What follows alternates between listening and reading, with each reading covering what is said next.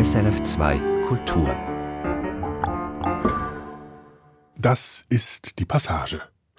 Wer hätte das gedacht, dass Maschinen, die einen ganzen Lagerraum in Anspruch nehmen, einst in einem Armbanduhrgehäuse Platz haben und zu einem ständigen Begleiter mutieren würden, sei es eben als Smartwatch, als Smartphone oder mit schier unendlicher Speicherkapazität in einem Laptop. Computer waren einst ein Versprechen, die Welt berechenbar zu machen. Zunächst als Rechner für das Militär, für Verwaltung und Forschung. In den 1970er Jahren dann erlebte der Computer eine erstaunliche Wandlung. Er wurde privat und kam in die Haushalte. In der folgenden Stunde machen wir uns auf eine Zeitreise in die Anfänge dieser überwältigenden Technologie und schauen, welchen Weg sie seither gegangen ist.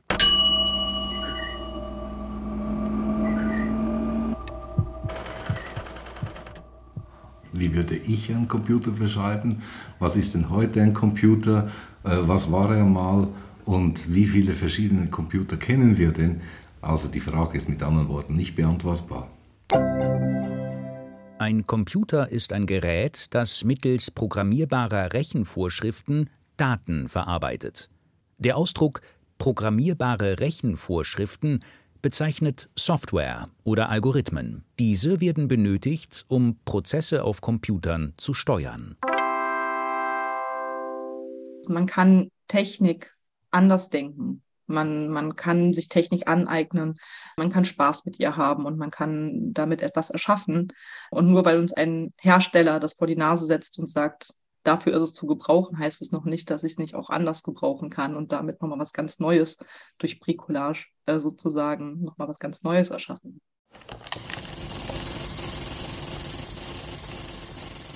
Die Geschichte des Computers hat vor langer Zeit angefangen und ist noch lange nicht zu Ende geschrieben. Und sie ist auch eine Geschichte, in der zum Beispiel die Stimmen von Frauen weitgehend ausgeblendet werden. Denn heute sind Computer eine Kulturtechnik, die Frauen wie Männer gleichermaßen angeht. Davon erzählt auch die Vorgeschichte des digitalen Zeitalters mit all ihren Entdeckungen, Mythen und der Suche nach dem Computer für alle.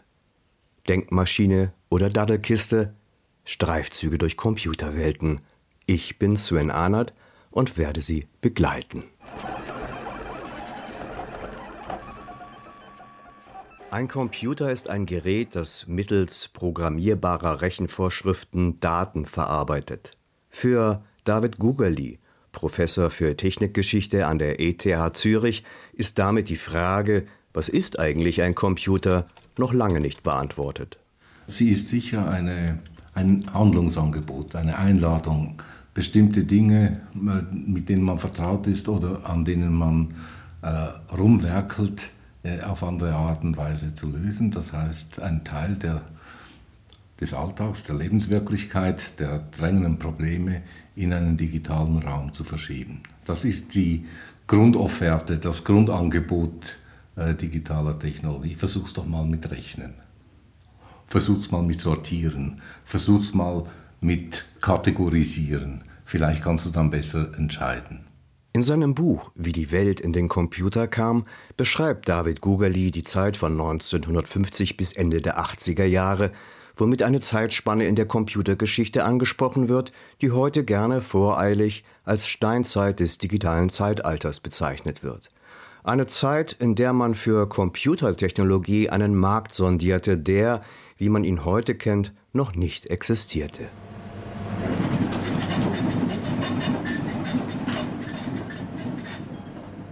Diese Periode der Computernutzung beginnt nach der Pionierzeit und den Verstrickungen im Zweiten Weltkrieg und endet mit dem Eintritt ins Internetzeitalter. In der Regel wird diese Pionierzeit als Erfolgsgeschichte erzählt, die von den militärisch genutzten Großrechnern bis hin zum Zeitalter der Supervernetzung geradlinig verläuft. David Gugerli setzt mit einer grundlegenden Frage einen ganz anderen Akzent. Nicht die Frage, wie ist das alles gekommen und wie haben die Computer unsere Welt besiedelt, sondern umgekehrt. Wie hat man die Welt so in den Computer verschoben, dass daraus eine digitale Wirklichkeit entstanden ist.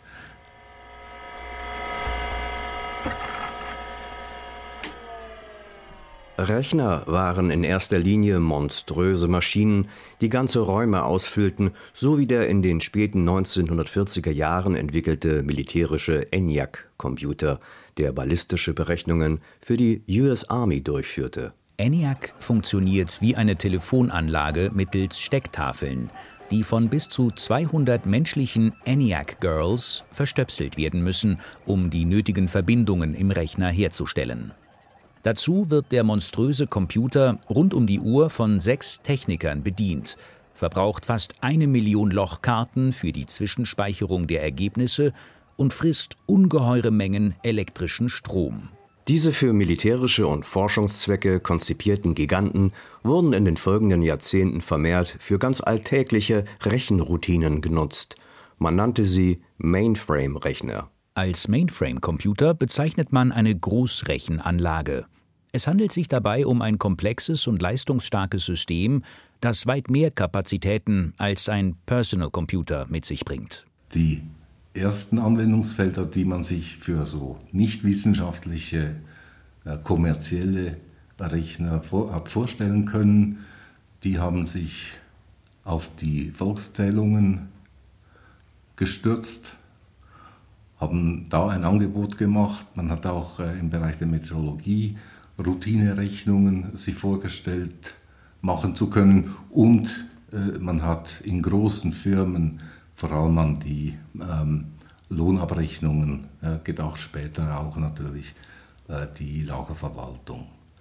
Dann kamen noch ein paar logistische Probleme hinzu ähm, und erst so in den 60er Jahren auch betriebswirtschaftliche Überlegungen, von denen man glaubte, man könne sie mit einem Rechner besser behandeln und effizienter äh, sich äh, davon entlasten. Diese Mainframe-Rechner waren gigantische Anlagen, die einen 35 Quadratmeter Raum ausfüllen konnten. Es waren eben nicht hochkomplexe Dinge, die man in den Rechner verlegen wollte, sondern Dinge, die sich in den Rechner verlegen ließen und die lösbar waren. So beeindruckend die großen Computer auch waren, man suchte nach ziemlich unspektakulären, meist verwaltungstechnischen Aufgabenfeldern. Mehr grauer Alltag als Science Fiction. Es gibt da auch äh, prominente Beispiele in der Schweiz, so recht, recht gut war wieder erwarten, die Zürcher Kantonalbank, so eine mit, mit Staatsgarantie äh, versehene, kleine, vor allem im Hypothekarbereich tätige Bank, äh, die, die waren recht, recht klug. Die haben sich so ein paar wenige Bereiche ausgewählt und da den Computer eingesetzt. Eine der größten Banken, die Schweizerische Bankgesellschaft, sie stand im Ruf, vor allem Geld äh, zu haben und nicht sehr schlau zu sein, die hat quasi immer auf alles geschossen, so in einer militärischen Metapher darf man das sagen, weil auch das Management sehr militärisch dominiert war. Die haben auf alles geschossen, was sie konnten. Irgendwann haben sie schon getroffen. Die wollten jetzt Anfang der 70er Jahre die Totallösung für, für computerisierte Bank und sind dabei kläglich gescheitert. Die wendige, äh, etwas arrogante, aber schlaue ähm, Bank in Basel, der Schweizerische Bankverein, die haben eben zuerst eine Konzeptstudie gemacht und haben ihre Bankstrukturen verändert, dahingehend, dass sie möglicherweise in Zukunft in einen Computer verschoben werden können.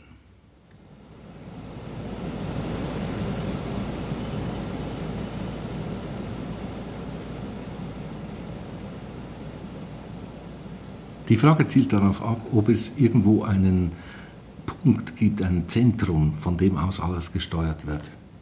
Äh, daran glaube ich überhaupt nicht.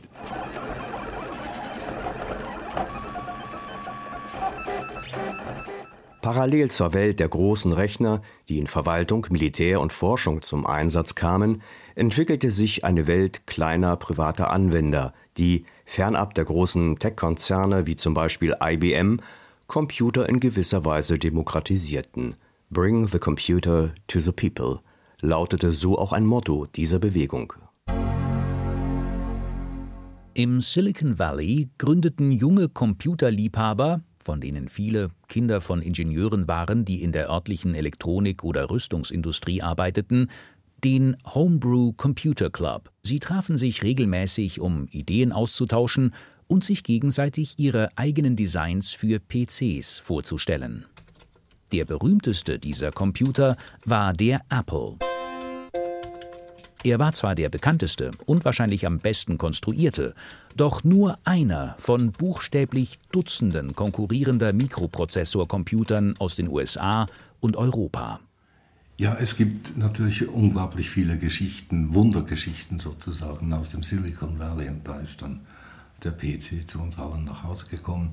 Ähm, ich sehe das äh, ziemlich anders. Ich glaube, äh, man kann feststellen, dass Mitte der 70er Jahre die Idee aufkam, dass man Mikroprozessoren programmieren kann, zum Beispiel für Waschmaschinen oder solche Dinge. Ähm, das war attraktiv. Man konnte einen solchen Mikroprozessor auch vielleicht an Hobbyelektroniker verkaufen und ihnen sagen, ich, ich liefere dir so, einen Bausatz, wenn du da mit der äh, dann populär, damals populären Kulturtechnik, äh, Löten und Programmieren dahinter gehst, äh, wirst du in einer Woche Arbeit oder so, wirst du so etwas wie einen Rechner haben.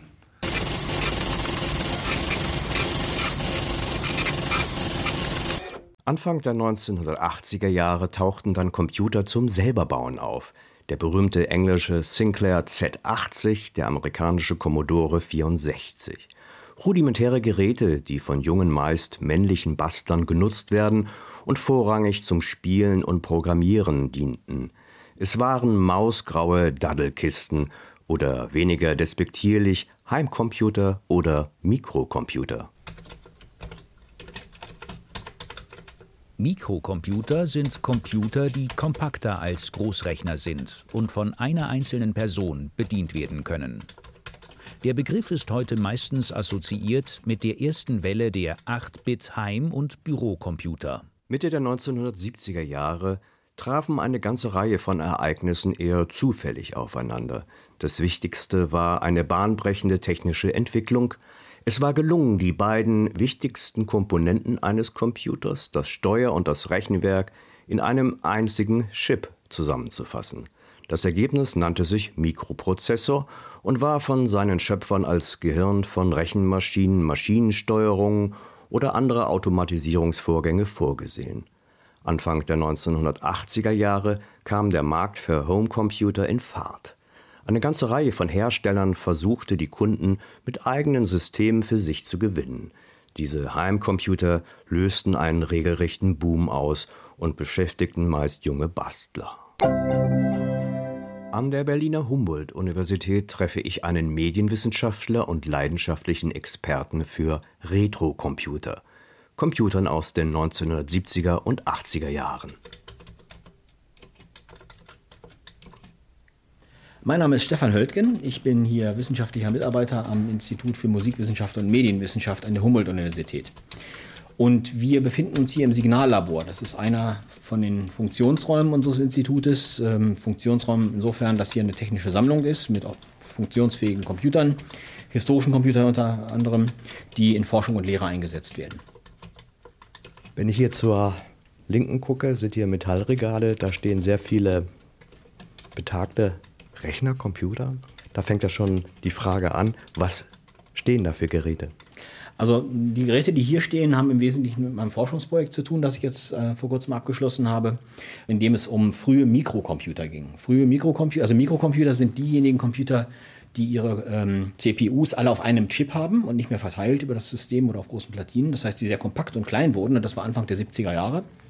Und ab äh, Mitte der 70er Jahre, so 1974, 75, fangen dann Firmen an, diese Computer zu bauen und vor allem an Privatleute zu verkaufen. Und das hat einen Boom ausgelöst und äh, sehr, sehr viele unterschiedliche solcher Computer hervorgebracht, die dann bis heute überlebt haben und teilweise noch funktionstüchtig sind oder repariert werden müssen. Und die stehen jetzt hier, also das sind im Prinzip Computer, könnte man sagen, so zwischen, na, der älteste, den ich habe, ist von 1972 den man in diese Kategorie fassen könnte. Wir haben ja noch ältere Computer, die passen aber nicht in die Kategorie. Und der jüngste wird dann so um 1992, 93, 94 sein. Das war nämlich genau der Moment, wo diese Homecomputer-Ära dann zu Ende war.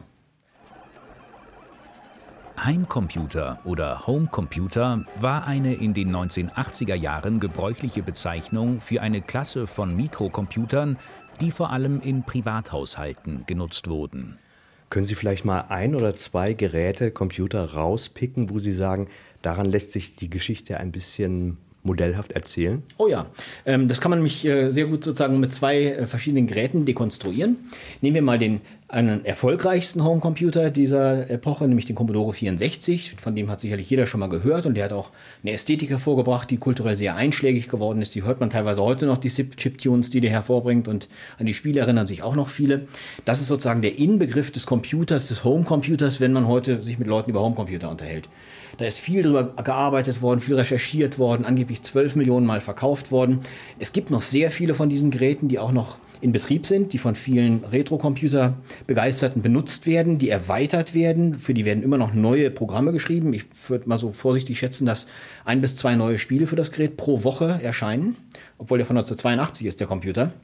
Dann gibt es also immer noch genügend Leute, die äh, Spaß daran haben, das Gerät zu erweitern und zu programmieren und der auch eine große, äh, sag ich mal, so eine, so eine Paratextkultur hervorgebracht hat an Büchern, an Geschichten, die dazugehören. Das ist sozusagen das, das Erfolgsmodell das Wort das muss da unterstrichen werden.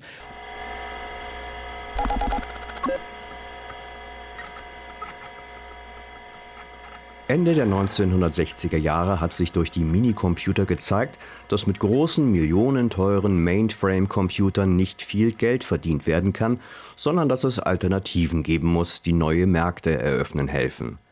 Stefan Höltgen erzählt dazu im Schnelldurchlauf eine der markanten Erfolgsgeschichten jener Epoche. Damals war ein Ingenieur, ein Entwickler bei der Firma Hewlett Packard beschäftigt und Hewlett Packard hat sich genau für solche mittelgroßen Computer damals interessiert. Die haben halt insbesondere für Wissenschaft und für die Forschung Computer hergestellt im mittleren Preissegment. So, und jetzt hatte dieser Ingenieur davon gehört, dass jetzt ein ganz neues äh, Teil auf den Markt kommt, nämlich der Mikroprozessor, und hat versucht, bei Hewlett Packard die Ingenieure und seine Vorgesetzten davon zu überzeugen, so einen Mikrocomputer zu bauen, also einen HP-Computer mit Mikroprozessor drin, der dann günstiger wäre und der sich dann auch in ganz anderen Breiten vermarkten lassen wollte. Davon wollte HP nichts wissen, also ist dieser Hacker namens Steve Wozniak woanders hingegangen, nämlich zur Firma Atari und hat dort äh, ein bisschen Geld verdient und zusammen mit seinem Kollegen Steve Jobs dann diese äh, diese Idee in die Tat umgesetzt. Die haben sich das mit anderen äh, Mikrocomputer-Enthusiasten zusammengetan. Da gab es einen Homebrew Computer Club. Äh, die haben alle diese Mikroprozessoren gekauft, die damals auf den Markt kamen und sich selbst Computer gebastelt.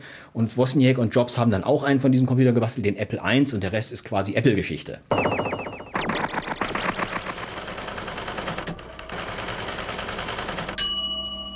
Heimcomputer dienten aber nicht nur als Spielekonsolen, Geräte zum Erledigen der Schulaufgaben oder als Basteloption. Es waren auch technische Instrumente von gesellschaftlicher Relevanz. So bildete sich eine Gruppe von Aktivisten, die sich Hacker nannten und zum ersten Mal erkannten, dass durch den Computer verbreitete Daten ein politisches, aber auch wirtschaftliches Potenzial haben. Hacking wird alltagssprachlich gebraucht, um jemanden zu bezeichnen, der über ein Netzwerk in Computersysteme eindringt und zugleich Teil einer entsprechenden Subkultur ist. Das heißt, die ersten Geräte sind tatsächlich reine Hacker-Computer. Computer von Leuten, die ein tolles Gerät bauen wollten, die was verändern wollten. Ähm, auch vor allem die dem Slogan Bringing Computer to the People äh, gefolgt sind, der Ende der 60er Jahre schon hochgekommen ist, äh, aus der Hippie-Bewegung heraus Technologie eben für jedermann verfügbar zu machen und nicht immer für die Militärs. Und da waren also Leute wie wie äh, Lee Felsenstein und eben Steve Wozniak und der, der Arl von Deck. Äh, solche Leute waren das dann eben, die versucht haben, ihre Ideen kostengünstig in Hardware und Software umzusetzen. In der Bundesrepublik Deutschland und Westeuropa hat sich schon relativ früh eine politische Szene herausgebildet, die am Heimcomputer politisch agierte. Die Akteure kommen aus der linken Szene und benutzten den Computer, um gegen staatliche Kontrolle zu opponieren. Aus dem Daddeln wurde zu Teilen politischer Aktivismus. Die Technikhistorikerin Julia Erdogan hat zu dieser Bewegung geforscht und ihre Ergebnisse in dem Buch Avantgarde der Computernutzung zusammengefasst. Also ich kann leider nicht hacken. Das nicht, aber ich bin mit Computern aufgewachsen und für mich war das wie selbstverständlich, dass die da waren. Also ich war vielleicht fünf, als ich das erste Mal an einem Rechner gesessen habe. Und für mich war das normal, dass sie da sind. Dann habe ich aber im Studium festgestellt, dass es eben Hacker gibt, die ich A, auch mit was anderem verbunden hatte, noch mal mehr, also wirklich mehr mit dieser ja, Datendiebstahl und habe aber dann gesehen, den Chaos Computer Club, Club gibt es schon seit 81, also da fängt die Geschichte an.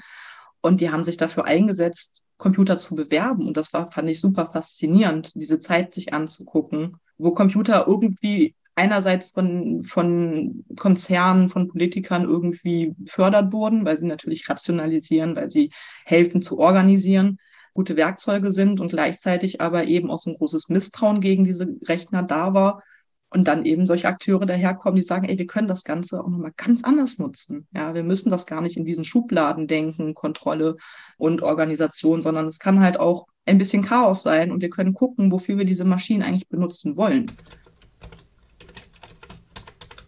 Zu den ersten Computer-Subkulturen gehört die Hacker-Szene, die bereits Ende der 1950er Jahre entstand, als Großrechner in US-amerikanische Universitäten einzogen. Der direkte Zugang zu den Computern war stark reglementiert und stand lediglich Mitarbeiterinnen von IBM zu, was Hacker durch Tricks zu umgehen versuchten, um selbst einmal die Maschinen bedienen zu können. Auch wenn sich hier bereits das Hacker-Charakteristikum des unbefugten Zugangs zu Computern und Computersystemen zeigte, galten Hacker zunächst weitgehend als Bastler und Programmierer, die spielerisch die Grenzen und Möglichkeiten der Computertechnologie austesteten. Also viele der Hacker in den, gerade in den 80ern äh, und 90ern sind auch noch sehr, sehr jung. Die haben tatsächlich außer Schulausbildung noch nicht mal irgendwie viel andere Ausbildung erfahren. Aber die sind halt eben begeistert von diesen Heimcomputern und diesen Systemen, die dahinter stehen und haben riesigen Spaß daran, sich damit zu beschäftigen und eben nicht nur Spiele zu spielen, sondern mit dem Computer zu spielen. Und dann gibt's natürlich auch Leute, die aus irgendwelchen technischen Berufen kommen, die generell immer schon irgendwie mit, mit Radios sich beschäftigt haben. Ähm, dann gibt's Leute, die Physik studiert haben oder Mathematik, die natürlich so einen naturwissenschaftlichen Einsch äh, Einschlag eben auch schon haben, die das natürlich auch nochmal mitbringen. Und dann gibt's halt wiederum Leute, die eher aus so einem gar nicht technischen Bereich kommen. Journalistinnen, äh, Künstlerinnen auch unter anderem, eben Menschenrechtsaktivistinnen, Hausbesetzerinnen, auch die fangen an, sich mit diesen Computern zu beschäftigen. Und dementsprechend sind es definitiv Autodidakten. Also man, man kann auch nicht wirklich lernen, Hacker zu sein. Also man kann vielleicht das Hacken lernen, aber man kann nicht lernen, Hacker zu sein, weil es mehr eine Geisteshaltung ist, sozusagen.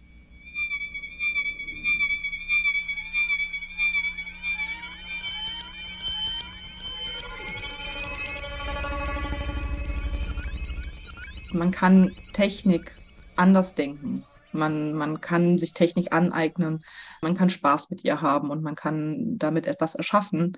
Und nur weil uns ein Hersteller das vor die Nase setzt und sagt, dafür ist es zu gebrauchen, heißt es noch nicht, dass ich es nicht auch anders gebrauchen kann und damit nochmal was ganz Neues durch Bricolage äh, sozusagen nochmal was ganz Neues erschaffen.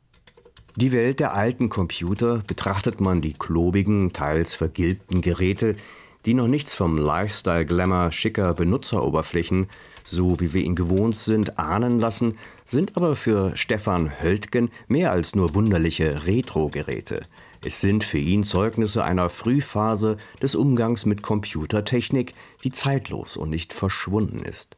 Stefan Höltgen arbeitet als Computerarchäologe und folgerichtig nennt er sein Forschungsgebiet auch digitale Archäologie. Also dieser Begriff der Archäologie, der Klingt natürlich erstmal nach Indiana Jones, ähm, ist aber eher von Michel Foucault entlehnt, also von dem Denker der, des Strukturalismus, Schrägstrich Poststrukturalismus, der versucht hat, die Bedingung der Möglichkeit von Diskursen zu äh, untersuchen. Also der hat sich gefragt, warum reden wir heute über bestimmte Dinge so, wie wir reden? Warum denken wir bestimmte Dinge? Warum sind bestimmte Dinge für uns nicht denkbar? Äh, oder warum sind die verboten und andere erlaubt? Das heißt, er hat versucht, die Machtfigurationen herauszufinden, die dazu geführt haben, was sagbar ist und was nicht sagbar ist. Und ähm, die Medienarchäologie oder die Computerarchäologie, wie ich sie hier an, ansetze, versucht, das, versucht etwas ganz Ähnliches für Technologie. Wir versuchen also herauszufinden, was ist durch Technologie heute sagbar und machbar, was ist vielleicht äh, vorher nicht gewesen, aber wo grenzt Technologie eben auch das Sagbare und das Machbare durch ihre Verfasstheit ein? Also wo sind die Dis Dispositive, die sozusagen unsere, unser Wissen formatieren? Wenn wir das jetzt auf die Computer übertragen, dann habe ich das in zwei Dingen angesetzt, nämlich die Frage, warum Computergeschichte, also die Historie von Computern auf bestimmte Weisen erzählt wird. Es gibt drei oder vier verschiedene Weisen, auf die Computergeschichte erzählt wird. Wir haben ja schon einige angesprochen, nämlich die, die Fortschrittsgeschichten, die Ingenieursgeschichten, die wirtschaftlichen Erfolgsgeschichten. Und äh, was wird eigentlich, was, was fällt dabei eigentlich unter den Tisch? Was müssten wir eigentlich sozusagen berücksichtigen, um eine Geschichte der Computer zu erzählen und nicht eine Geschichte der Computerindustrie ne? oder der Computererfinder. Und da bin ich halt dazu gekommen, den Computer sozusagen als ein Alien Artifact äh, selbst für sich sprechen zu lassen. Das heißt, die Dinge durch den Computer zeigen zu lassen, über die er berichtet. Und dann zu zeigen, der Commodore 64 ist eben kein historischer Computer. Wenn ich den Commodore 64, wie er hier steht, jetzt rauspacke und einschalte, dann bin ich nicht auf einmal im Jahr 1982, sondern der Commodore 64 ist im Jahr 2022 und macht die Dinge, die ich jetzt hier mit ihm mache, aktuell in Präsenz und Gegenwart. Zur Geschichte der Medienarchäologie gehört allerdings auch ein Kapitel, das mehr und mehr in den Fokus gerät. In der jüngeren Computergeschichte, den Jahren der Do-it-yourself-Computer, Spielekonsolen, vor allem auch in den anekdotenreichen Erfolgserzählungen aus dem Silicon Valley, tauchen Frauen so gut wie gar nicht auf. Stefan Höltgen kann das nur bestätigen. Ich fürchte, es ist eher so, dass Frauen unsichtbar gemacht wurden dass wir mit einer über die 80er, 90er Jahre oder sagen wir mal über die 70er, 80er, 90er Jahre mit einer Technikgeschichtsschreibung konfrontiert wurden, die vor allem die männlichen Errungenschaften ins Zentrum gestellt haben und bei der Frauen den, oder der Anteil äh, dessen, was wir vorfinden von Frauen, quasi nicht einfach nur nicht benannt worden ist. Aber so nach und nach kommt das raus und kommen auch Figuren sozusagen ans Tageslicht, die jenseits jetzt der ganz großen Ikonen wie Ada Lovelace oder, oder Grace äh, äh Hopper äh, sind, also die jeder kennt, auch jeder Informatiker kennt, äh, dass es also auch im Homecomputer-Zeitalter sowohl zum Beispiel viele Entwicklerinnen und Entwickler gegeben hat, die sich um Hardware und Software gekümmert haben, als auch Programmiererinnen von Computerspielen und von Computersoftware, als vor allem aber auch Künstlerinnen, die die Computer eingesetzt haben, um mit den Computern Kunst, zum Beispiel Musik, aber auch Computergrafik zu schaffen.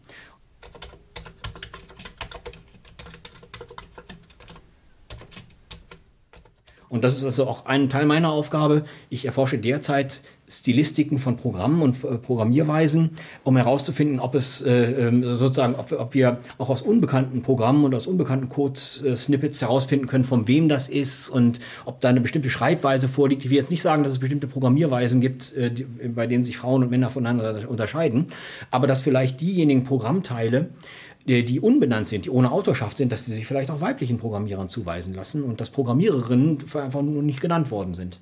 Wenn du eine gute Idee hast, dann tu es einfach. Denn es ist einfacher, um Vergebung zu bitten, als um Erlaubnis. Dieses Zitat der amerikanischen Informatikerin Grace Hopper weist immer noch auf eine Leerstelle in der jungen Geschichte der Informatik und Computerentwicklung hin. Natürlich wird Ada Lovelace als die Urgroßmutter der Informatik verehrt, aber immer auch mit dem Hinweis, dass Frauen im Gespann mit einem berühmten Mann, wie in ihrem Fall mit dem Mathematiker Charles Babbage, zu bahnbrechenden Erkenntnissen gekommen sind. Die Wissenschaftshistorikerin Helga Nowotny hat dieses Thema seit Jahrzehnten kritisch verfolgt und bringt ein verblüffend schlagkräftiges und gleichzeitig banales Beispiel dafür, warum Frauen in den Pioniertagen des Computers unsichtbar gemacht worden sind. Es gab eine interessante Untersuchung, ich glaube aus den 60er oder 70er Jahren über Portugal, über Wissenschaftlerinnen. Denn es hat sich gezeigt, dass es in Portugal dann sowohl in der Physik wie auch in diesen neu aufkommenden Informatikgebieten äh, gab es einen relativ hohen Frauenanteil. Und dann hat sich das jemand genauer angeschaut, draufgekommen, das sind vor allem Frauen aus den höheren Schichten, die ihren, ihren Beruf, ihr, ihr Studium sozusagen frei wählen konnten. Der, der, der Vater Familie hat gesagt, na, was willst denn du machen?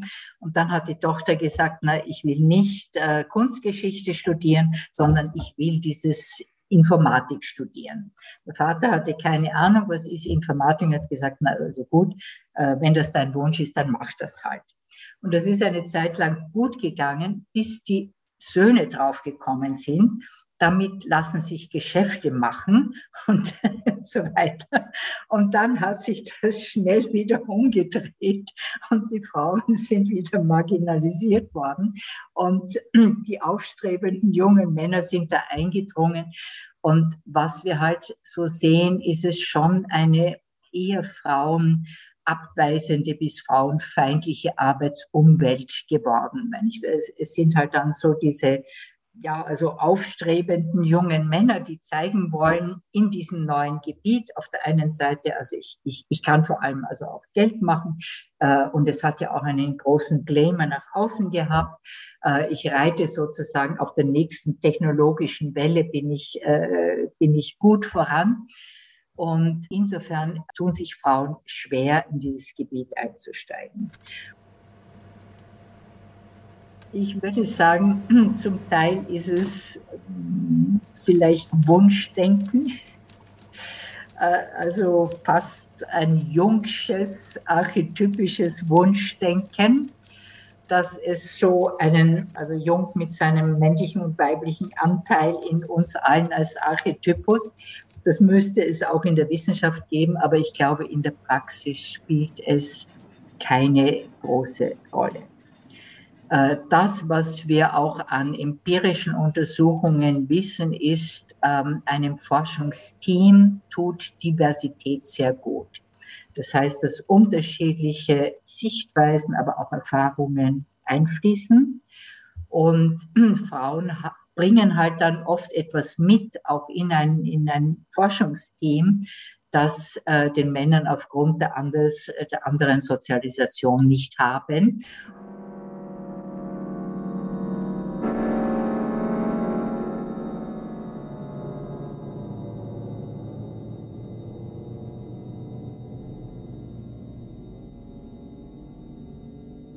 Auf die Szene der Computer-Nerds und Bastler übertragen, stellt sich das aus Perspektive von Julia Erdogan ähnlich dar. In erster Linie würde ich sagen, dass sie es noch mal schwieriger haben, äh, überhaupt in, in, dieser Szene oder auch generell in der Gesellschaft als Frauen, die sich für Technik und speziell für Computer interessieren, Fuß zu fassen und anerkannt werden. Das ist der große Unterschied. Denn auch wenn die Hacker sich viel bemüht haben, irgendwie auch Frauen zu inkludieren. Also ich spreche jetzt für unter anderem für den Chaos Computer Club, also für die bundesdeutschen Hacker, die ja eben diese sehr soziale und gesellschaftliche Ausprägung hatten, immer schon, ist ihnen das nicht wirklich gelungen, da wirklich viele Frauen reinzubringen.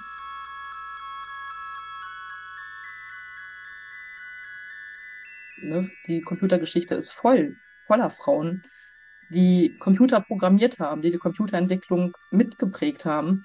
Und die finden sich eben nochmal in dieser Subkultur sozusagen zusammen und sagen, auch wir hacken, auch wir möchten gerne einen gesellschaftlichen, den Einfluss auf die gesellschaftliche Entwicklung der Computerisierung nehmen. Wir bieten Räume, einerseits darauf hinzuweisen, was in der Gesamtgesellschaft, aber auch in der Hacker-Szene sozusagen falsch läuft, aber eben andererseits auch zu sagen, hier gibt es erstmal eine Vernetzungsmöglichkeit. Wenn ihr euch für Computer interessiert, habt ihr hier einen geschützten Raum, ihr könnt zu uns kommen, ihr könnt Fragen stellen, es gibt keine dummen Fragen, ihr dürft einfach mal probieren. Also das, was sozusagen die, die Hacker in ihrem männlichen, äh, in ihrer männlichen Domäne schon aufgebaut haben, eben auch für Frauennormen explizit zu bewerben. Zunächst war es ein Zusammenschluss weiblicher Mitglieder des männlich dominierten Chaos Computer Clubs, der den Begriff Hexen auf den Weg brachte der sogar in den Duden Eingang gefunden hat. Hexen ist ein ambivalenter Begriff, aber auch ein probates Mittel digitaler Selbstverteidigung, wie Julia Erdogan erläutert. Und der Hexenbegriff, der ist durchaus natürlich auch ein bisschen stigmatisierend, aber ich finde das Spannende daran ist, es geht ja eigentlich dann auch wieder um Frauen, die ein geheimes Wissen haben, das in der Gesellschaft nicht akzeptiert ist, weswegen sie das, äh, verfolgt werden, geächtet werden. Und das finde ich so unfassbar clever, diesen Begriff dafür zu benutzen. Denn also nicht nur hacken, also hacken ist ja schon mal die erste Sache, die gegen die Norm verstößt, aber dann auch zu sagen, wir sind Frauen, die gegen die Norm verstoßen und wir haben ein, ein Wissen, das ihr uns ja nicht zugestehen wollt, aber wir haben damit Macht, wir haben Macht und wir können Dinge damit tun, finde ich unglaublich genial. Also toller Begriff. Lange bevor es die Hexen gab, waren bereits weibliche Kämpferinnen für eine politische Computerkultur aktiv, die sich in den USA in der Gründung der Cypherpunk-Bewegung manifestierte. Dort ging es um Datenschutz im privaten Bereich und die Offenlegung politisch und wirtschaftlich relevanten Wissens. Eine frühe Form von Wikileaks, wenn man so will. Ja, wir könnten tatsächlich in, in den USA anfangen mit Jude Milhon. St. Jude heißt sie auch in Hackerkreisen die war schon sehr früh damit in den 70ern schon damit beschäftigt. Naja, diese Computerprojekte, die versucht haben, Computertechnik für die Vernetzung von politischen Gruppen nutzbar zu machen. Dort war sie mit aktiv, eben auch dazu beigetragen, dass diese, dass ja die sozialen Bewegungen, die Protestbewegungen Computer nutzen. Und später war sie dann en, entschieden daran äh, beteiligt, Verschlüsselungstechnologien zu entwickeln, also in der Kryptographie.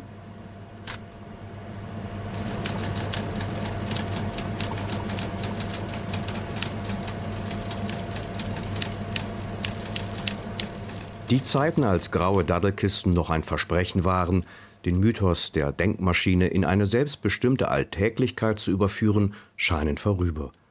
Computer sind heute vor allem geschlossene Systeme, die von Marketinginteressen und Kundenbindung digitaler Konzerne geprägt sind. Julia Erdogan zieht Bilanz heutzutage ist es ja wirklich einfach nur noch Blackbox. Es ist so komplex, es ist so groß, man kann gar nicht reinschauen. Und das gilt nicht nur für die Software, das gilt natürlich auch für Hardware. Wir kennen das mit Handys, die eben nicht mehr geöffnet werden können oder dass man halt die Garantie verliert, wenn man seinen, seinen Computer aufmacht, um da irgendwas dran zu verbessern. Ähm, all diese Dinge waren früher normal. Man musste sich damit ein bisschen auseinandersetzen, wenn man Computer benutzen wollte.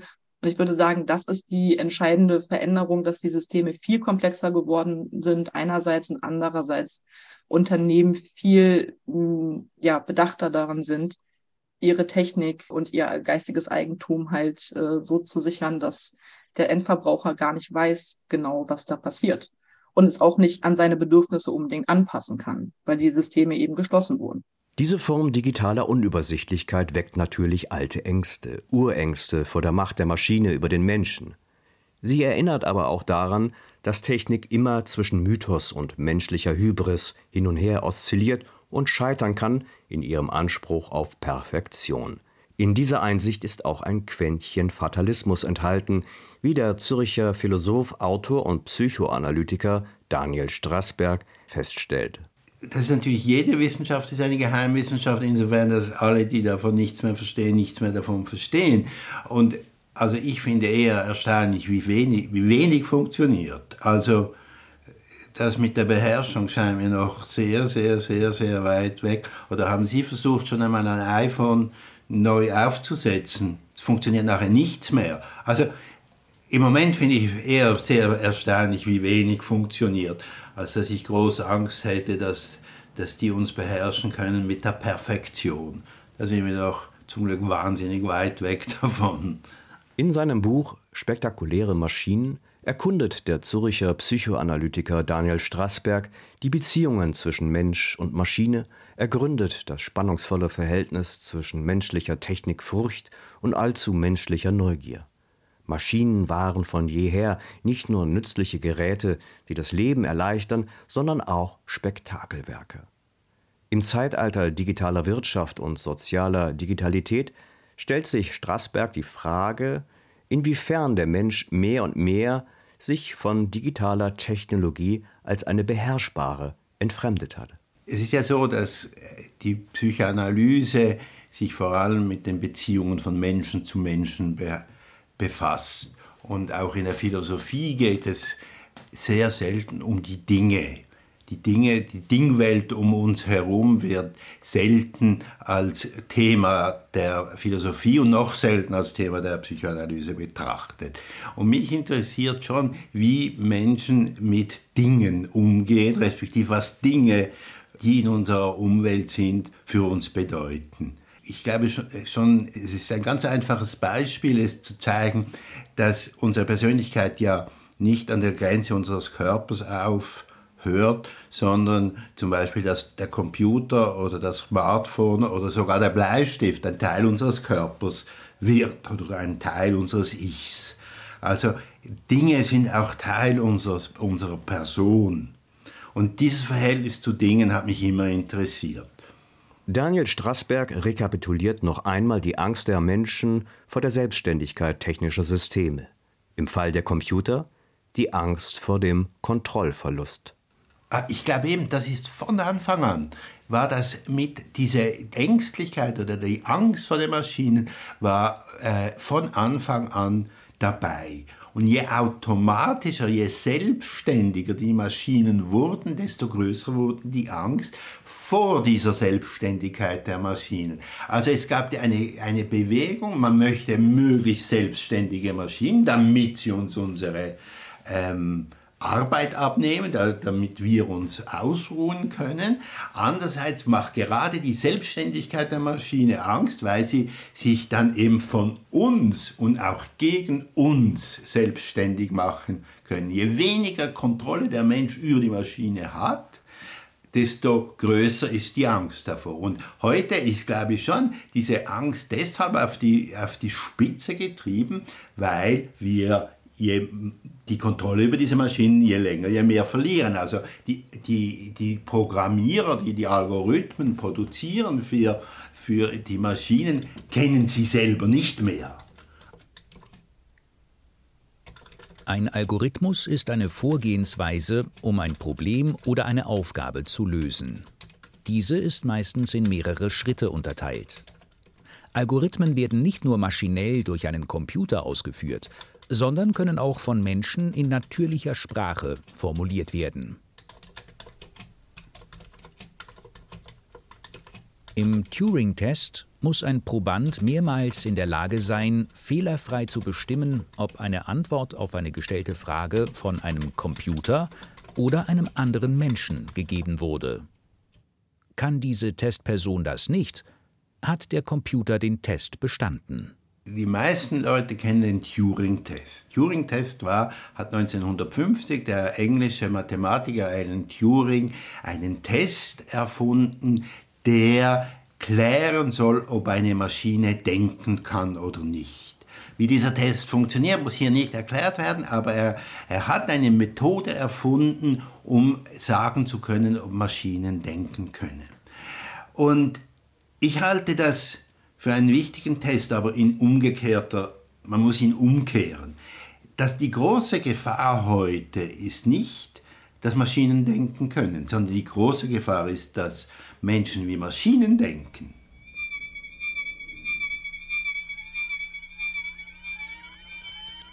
Das ist die große Gefahr. Und was heißt das? Maschinen denken in Algorithmen. Das heißt, sie denken in Wenn-Das-Sätze. Wenn Schritt A, dann Schritt B, wenn Schritt B, dann Schritt C. Es gibt kein Prinzip mehr, nach dem wir handeln oder denken, sondern es gibt nur noch Schritte, wie in einem Spiel, wie im Schachspiel, Zug um Zug. Es ist ein Denken von Zug um Zug. Und das hat bestimmte Vorteile, aber es hat auch bestimmte Nachteile. Diese Nachteile erläutert Daniel Strassberg an einem Beispiel aus eigener Anschauung. Ich habe Medizin studiert von vor 40 Jahren und wenn ich die heutigen Medizinstudenten sehe, sehe ich, dass sie ein ganz anderes Wissen haben, als ich erlebt habe. Ich habe gelernt, aus Symptomen eine Diagnose zu erstellen. Ich habe Symptome erhoben und daraus musste ich von dem, was ich gelernt habe, eine Diagnose machen. Hatte ich die Diagnose, dann konnte eine Therapie vorgeschlagen werden. Heute lernt der Medizinstudent oder die Medizinstudentin, wenn ein Patient mit A in die Klinik kommt, macht man B und wenn das so rauskommt, macht man C und dann. Er lernt nur noch Abläufe, und nicht mehr sozusagen das ganze Bild. Und das hat den Vorteil, dass man das sehr viel schnell lernen kann, weil das in einem Manual festgehalten ist. Also eigentlich kann das dann jeder. Und hat den das heißt, es wird auch billiger, weil man nicht mehr so viel in die Ausbildung stecken muss. Es heißt auch, dass das in zehn Jahren von Computern übernommen werden kann. Da sind sich heute alle Fachleute einig. Dass, aber es heißt auch, dass man keine Menschen mehr behandelt. Das heißt auch, dass man, dass man nur noch Abläufe macht und dass man eigentlich mit Singulären, mit Einzelnen, mit dem Einzelnen, mit dem Individuellen eigentlich gar nichts mehr anfangen kann. Das kann also eine Maschinisierung der Medizin oder was man heute Entseelung nennt, bedeuten. Es kann auch bedeuten, dass die Ärzte und Ärztinnen mehr Zeit haben für die Menschen, mit ihnen mehr reden können, weil sie die ganze Arbeit dem Computer überlassen. Also diese Arbeit ist letztlich eine politische Frage, in welche Richtung es geht und keine technische Frage mehr. Über Chancen, Risiken und Nebenwirkungen künstlicher Intelligenz hat sich die Technikphilosophin und Historikerin Helga Nowotny in ihrem Buch In Artificial Intelligence We Trust Gedanken gemacht. Also der Begriff geht zurück in das Jahr 1956. Also es ist eine lange Geschichte und alle sind sich einig, würde man heute einen Begriff wählen, würde man wahrscheinlich einen anderen Begriff wählen. Denn der Begriff ist irreführend. Zum einen können wir uns nicht gut einigen, was ist jetzt eigentlich auch menschliche Intelligenz. Das ist sehr facettenreich. Und Sie, Sie wissen ja, also auch die IQ-Messung ist ja unter sehr viel Skepsis äh, auseinandergelegt worden. Also ähm, was ist menschliche Intelligenz, ist sehr schwer zu definieren. Und die künstliche Intelligenz als Gegenpol schafft natürlich auch sehr viel äh, verzerrte Interaktionen. Was ist jetzt künstlich? Was ist menschlich? Was ist Intelligenz? Was ist künstliche Dummheit? Was ist menschliche Dummheit? Das müssen wir auch alles mitdenken. Also insofern, also der Begriff ist schillernd und ist nicht besonders gut. Aber er hat sich eingebürgert, lässt sich wahrscheinlich überhaupt nicht ändern.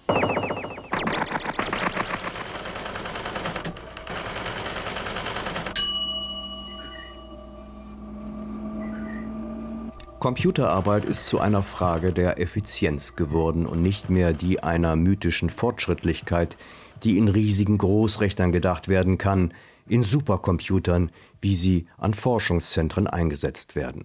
In seiner Monographie An den Grenzen der Berechenbarkeit hat David Gugali die Welt der Superrechner beschrieben und eben die Grenzen aufgezeigt.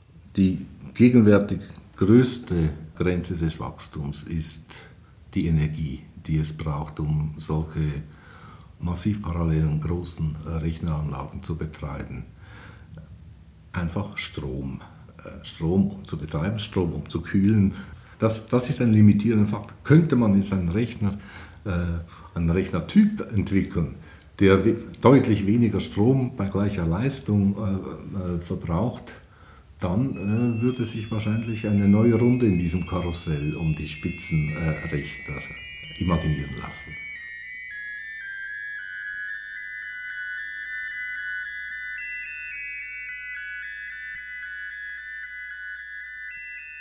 Kommen wir zurück zur Welt der Heimcomputer und Daddelkisten. Entdecken wir einmal mehr eine Welt, die vor allem den Alltag, unser Denken und soziale Routinen verändert und geprägt hat. Stefan Höltgen bringt es auf den Punkt.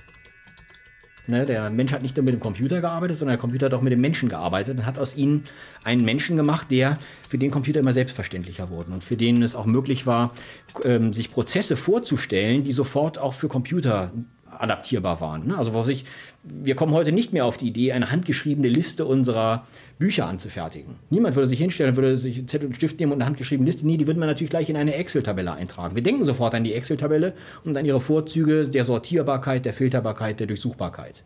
Und das sind Denk, könnte man sagen, Denkfiguren, die ausgelöst wurden äh, in dieser Ära, in der Computer heimisch wurden, in der Menschen quasi ihre Berührungsängste gegenüber dieser Technologie verloren haben und gelernt haben, was man mit diesen Maschinen machen kann.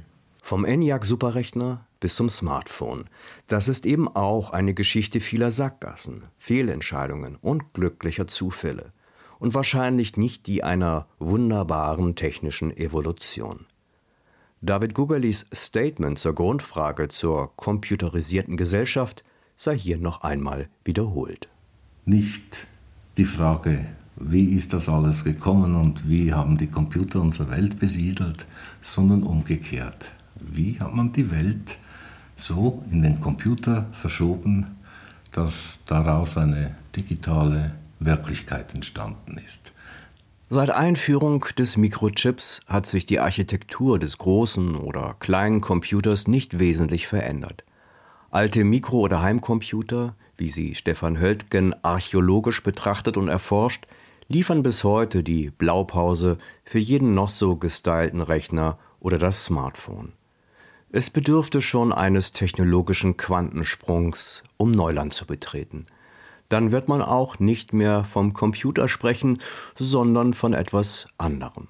Vielleicht einer Art technischem Lebewesen.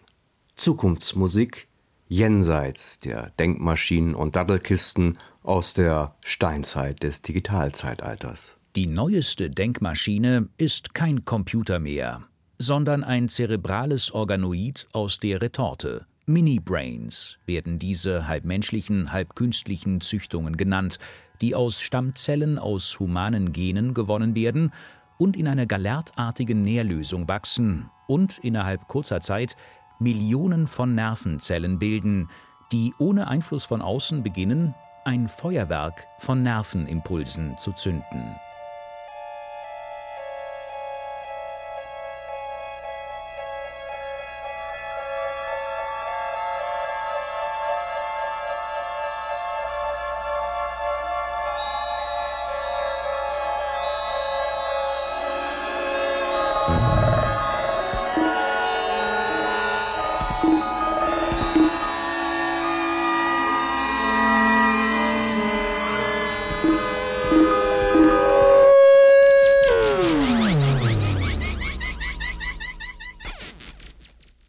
Denkmaschine versus Dattelkiste.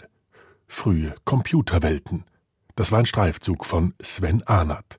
Die Zitate sprachen Samuel Streif und Ursula Schmitz, Redaktion Bernhard Senn. Erfahren Sie mehr über unsere Sendungen auf unserer Homepage srf.ch-kultur.